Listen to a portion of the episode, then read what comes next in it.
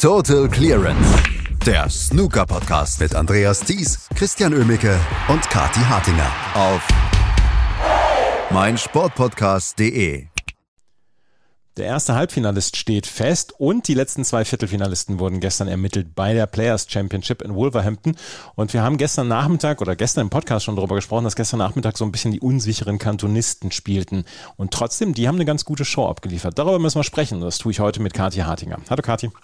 Guten Morgen, Andreas. Ja, gestern Nachmittag ging es wirklich ab, wobei ich sagen muss, wir wurden um einen Entscheidungsframe gebracht in dem Match zwischen Luca Brissell und Jack Lesowski und es sah schon so danach aus und ich dachte mir, Hanne, gestern der Christian mit seinen ganzen Entscheidungsframes im Podcast, das kann ich heute toppen, aber tatsächlich nicht. Es wurde dann doch gar nicht so knapp, wie wir es vielleicht gedacht hätten. Es war ein fantastischer Snooker-Nachmittag. Es war wirklich ein richtig guter Snooker-Nachmittag und damit hatten wir nicht gerechnet. Christian und ich hatten es gestern ähm, so ein bisschen auf den Punkt gebracht, als wir gesagt haben, naja, Nachmittag Samstag spielen vier unsichere Kantonisten, abends spielen dann die zwei Informspieler und am Ende hat sich herausgestellt, dass die beiden Informspieler eigentlich ja so ein bisschen das uninteressanteste Match des Tages gespielt haben. Aber lass uns mal gleich chronologisch anfangen mit dem Spiel am Nachmittag und das, was du jetzt schon so ein bisschen angeteasert hast, das Spiel nämlich zwischen Jack Lisowski und Luca Bressel. Das hat nämlich gestern alle Erwartungen erfüllt und wahrscheinlich auch übertroffen. Luca Bressel gewinnt ein hoch unterhaltsames Match gegen Jack Lisowski mit 6 zu 4 und sie haben sich ja abgewechselt gewechselt damit, hohe Breaks zu spielen, hatte man das Gefühl. Das war ein absoluter Traum. Also ich finde, letzte Woche ist ja so ein bisschen die Sinnkrise auch ausgebrochen unter den Snooker-Fans. Was macht gut anzusehendes Snooker aus oder was ist ein attraktives Match? Wir denken an das Viertelfinale Mark Allen gegen Robert Milkins und so. Ne? Also da habe ich mir grundsätzliche Fragen zum Snookersport gestellt. Gestern Nachmittag war das alles nicht nötig und ich hätte dazu auch gar keine Zeit gehabt, denn ähm, es ging Schlag auf Schlag und ein toller langer Einsteiger jagte den nächsten. Es gab mehrere Frames, wo ein Spieler nur den Anstoß gespielt hat. Es blieb eine Halbchance liegen, der andere macht ein frameentscheidendes Break draus. Also es ging einige Frames wirklich zu null aus. Ähm, das war, das war Schlagabtausch-Snooker. Es ging so munter hin und her und es war extrem schön anzusehen. Vielleicht der einzige Negativpunkt, wir hatten nur ein einziges Century Break, aber ich muss sagen, Andreas, es hat sich nach mehr angefühlt tatsächlich. Ne? Es ging so hin und her, wir hatten so schöne hohe Breaks, eine 99 von Luca Brissell im, im ersten Frame und dann noch weitere. Also es, es, war, es war so schön, es war so schön, Andreas, hat so gut getan, finde ich.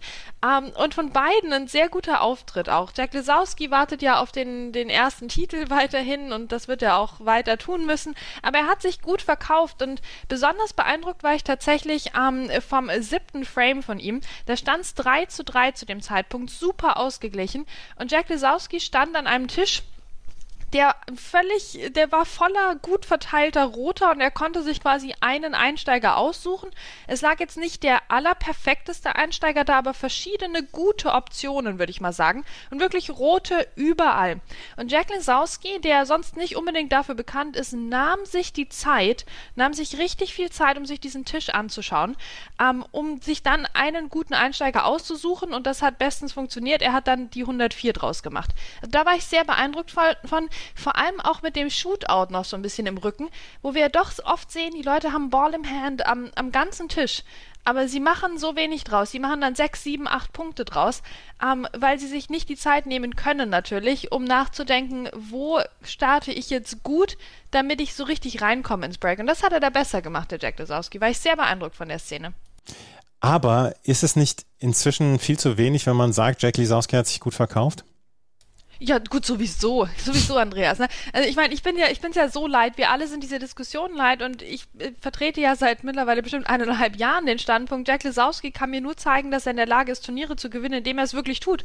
Mhm. Also dem hilft ja hier ein guter Auftritt nicht, dem hilft auch ein Finale nicht, dem hilft nur noch der Titel. Also alles andere hat er schon gezeigt, aber das halt irgendwie nicht und ja, letztlich war es wieder Luca Brissell, ne? der sich hier durchgesetzt hatte und es wurde sehr, sehr knapp. Jack Lesowski, wie ich vorhin schon angedeutet hatte, war kurz davor, den Entscheidungsframe zu erzwingen. Und wir waren im, zehnten Frame dann und Jack Lesowski war vorne, der war im Break und dann verschießt er eine sehr einfache rote, ich glaube, es war auf die Mitteltasche. Und Luca Brissell kommt nochmal an den Tisch und damit hatte gar keiner mehr gerechnet. Ne? Jack Lesowski war so kurz davor, diesen Entscheidungsframe klarzumachen. Und Luca Brissell bekommt nochmal die Chance, ist eiskalt.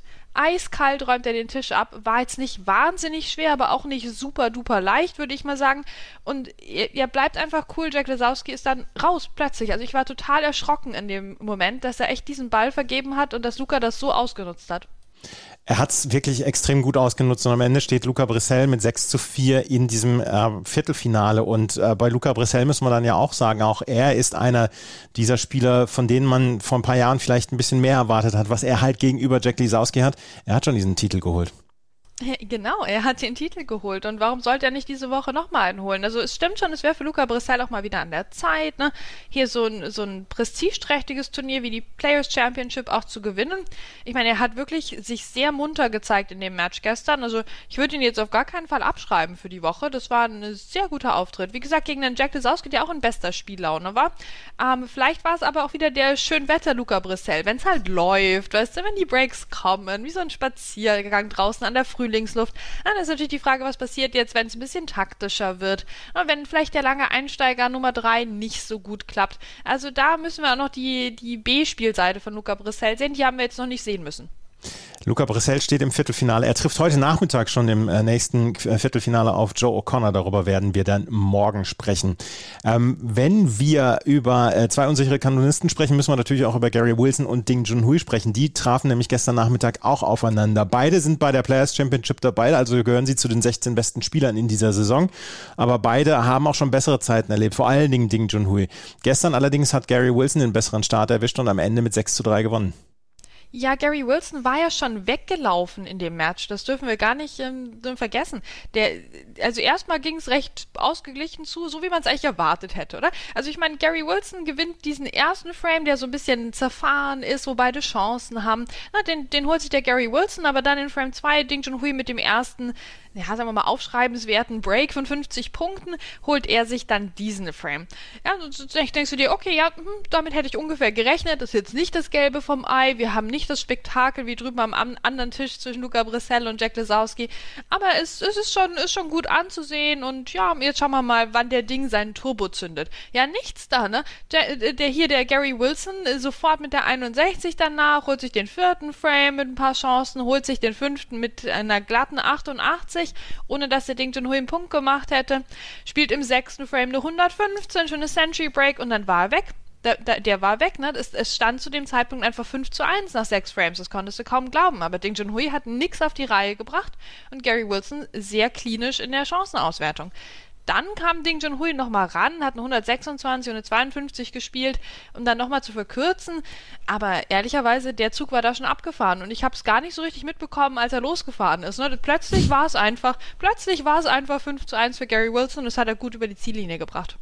Gary Wilson steht also auch in diesem Viertelfinale und ähm, so richtig viel können wir darüber auch gar nicht mehr sagen, weil wie gesagt, das Spiel war sehr, sehr schnell entschieden. Mit diesem 5 zu 1 von Gary Wilson, Ding Junhui konnte die beiden Frames dann noch gewinnen, aber mehr als ein 3 zu 6 sprang nicht dafür raus. Wie, was machte Ding Junhui insgesamt für einen Eindruck auf dich? Weil in den letzten Jahren hatte man das Gefühl, naja, vielleicht ist Snooker nicht mehr das Allerwichtigste in seinem Leben. Ja, also der Eindruck hat sich bei mir jetzt fortgesetzt. Also ich meine, klar, das, der siebte Frame für seine Fans, absolut schön, so ein Ding Junhui Century Break sich mal wieder anzuschauen.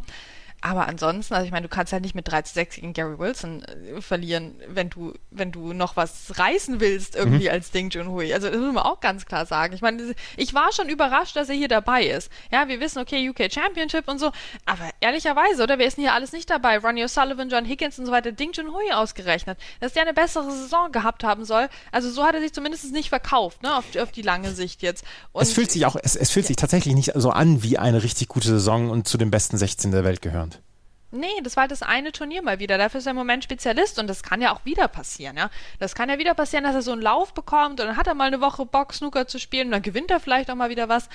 Aber alles in allem, also irgendwie die, die große Karriere, die Ära des Ding Junhui, also die, die tröpfelt so ein bisschen aus langsam. Ist ein bisschen schade. Ähm, Ding Junhui so ein bisschen der Saisonarbeiter hier unter den Snooker-Profis. Er verliert gegen Gary Wilson mit 3 zu 6. Heute an einem Tisch, das ist ein Turnier, was sehr sachlich vor sich geht und ähm, wo ein Spiel nach dem anderen dann stattfindet. Wir haben nicht so richtig viel Action, aber wir haben zwei Matches heute, die wir sehen. Joe Connor gegen Luca Brissell, ich habe es eben schon angekündigt, um 14 Uhr und abends dann Sean Murphy gegen Ryan Day. Ähm, schau ein bisschen voraus auf die beiden Matches. Was erwartest du? Ja, also ich meine, das erste Viertelfinale, was wir ja gestern Abend noch gesehen haben zwischen Ali Carter und Robert Milkins, das hat uns ja schon einen guten Vorgeschmack gegeben darauf, was noch, ähm, was noch kommt in diesen Viertelfinals. Also ich glaube, uns erwartet durchaus wieder eine, eine schöne Snooker-Unterhaltung, aber es kann halt trotzdem auch ganz klar ausgehen. Und ich finde, das hat gestern Abend echt gezeigt.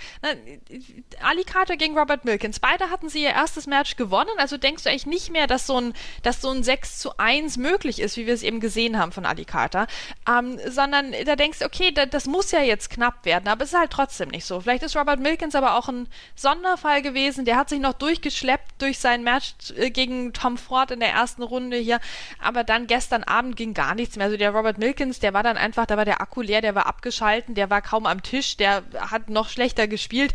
Also da hätte ihn selbst Mark Allen geschlagen, möchte ich jetzt mal behaupten, Andreas. Ne?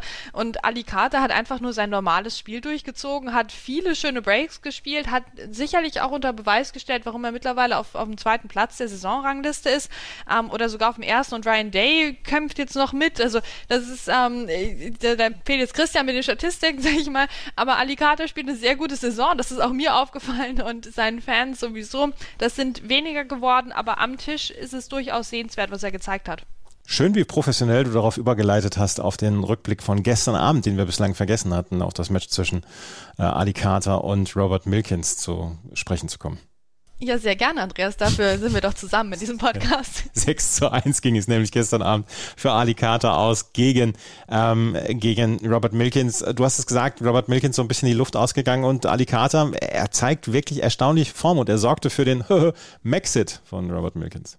Wow, wow, ja. Der Robert Milkins kann da wahrscheinlich auch, ähm, kann, kann da auch wahrscheinlich auch drüber lachen jetzt, weil der kann sich jetzt einen Urlaub buchen und äh, kann das Leben genießen. Also ganz ehrlich, der wird dem jetzt nicht hinterher trauern. Aber Andres, habe ich eigentlich eine Frage an dich hier so als Musikexperten. Habe ich mir nämlich gefragt gestern bei dem, bei dem Match. Weil Robert Milkins kam ja rein zu seinem normalen Einlauflied, ne, I'm a Cider Drinker, wie wir das alle kennen und lieben von ihm. Aber ich dachte mir, komm, du hast doch gerade dem Alicata 100 150.000 Pfund abgeknöpft. Da musst du doch irgendwas hier mit, mit Geldreferenz spielen, oder? So, I got no money in my pocket oder so, irgend sowas, was dem Alicata das so richtig reindrückt. Da habe ich ja nicht gedacht, ob dir da was einfallen würde. Aber na, also ich fand es ein bisschen enttäuschend, dass er sein normales Lied genommen hat bei dieser, bei dieser brisanten Begegnung hier mit Alicata, die dann halt spielerisch nicht so brisant war. Adi Carter trifft jetzt im Halbfinale entweder auf Joe O'Connor oder Luca Brissell. Wenn wir uns morgen wieder hören bei Total Clearance, werden wir natürlich sofort über beide Matches sprechen. Da wird mich Kati nicht darauf hinleiten müssen, dass wir noch ein Match zu besprechen haben. Total Clearance, der Snooker-Podcast mit Andreas Thies und Christian Oemicke auf meinsportpodcast.de. Wie baut man eine harmonische Beziehung zu seinem Hund auf? Puh, gar nicht so leicht. Und deshalb frage ich nach, wie es anderen Hundeeltern gelingt, beziehungsweise wie die daran arbeiten.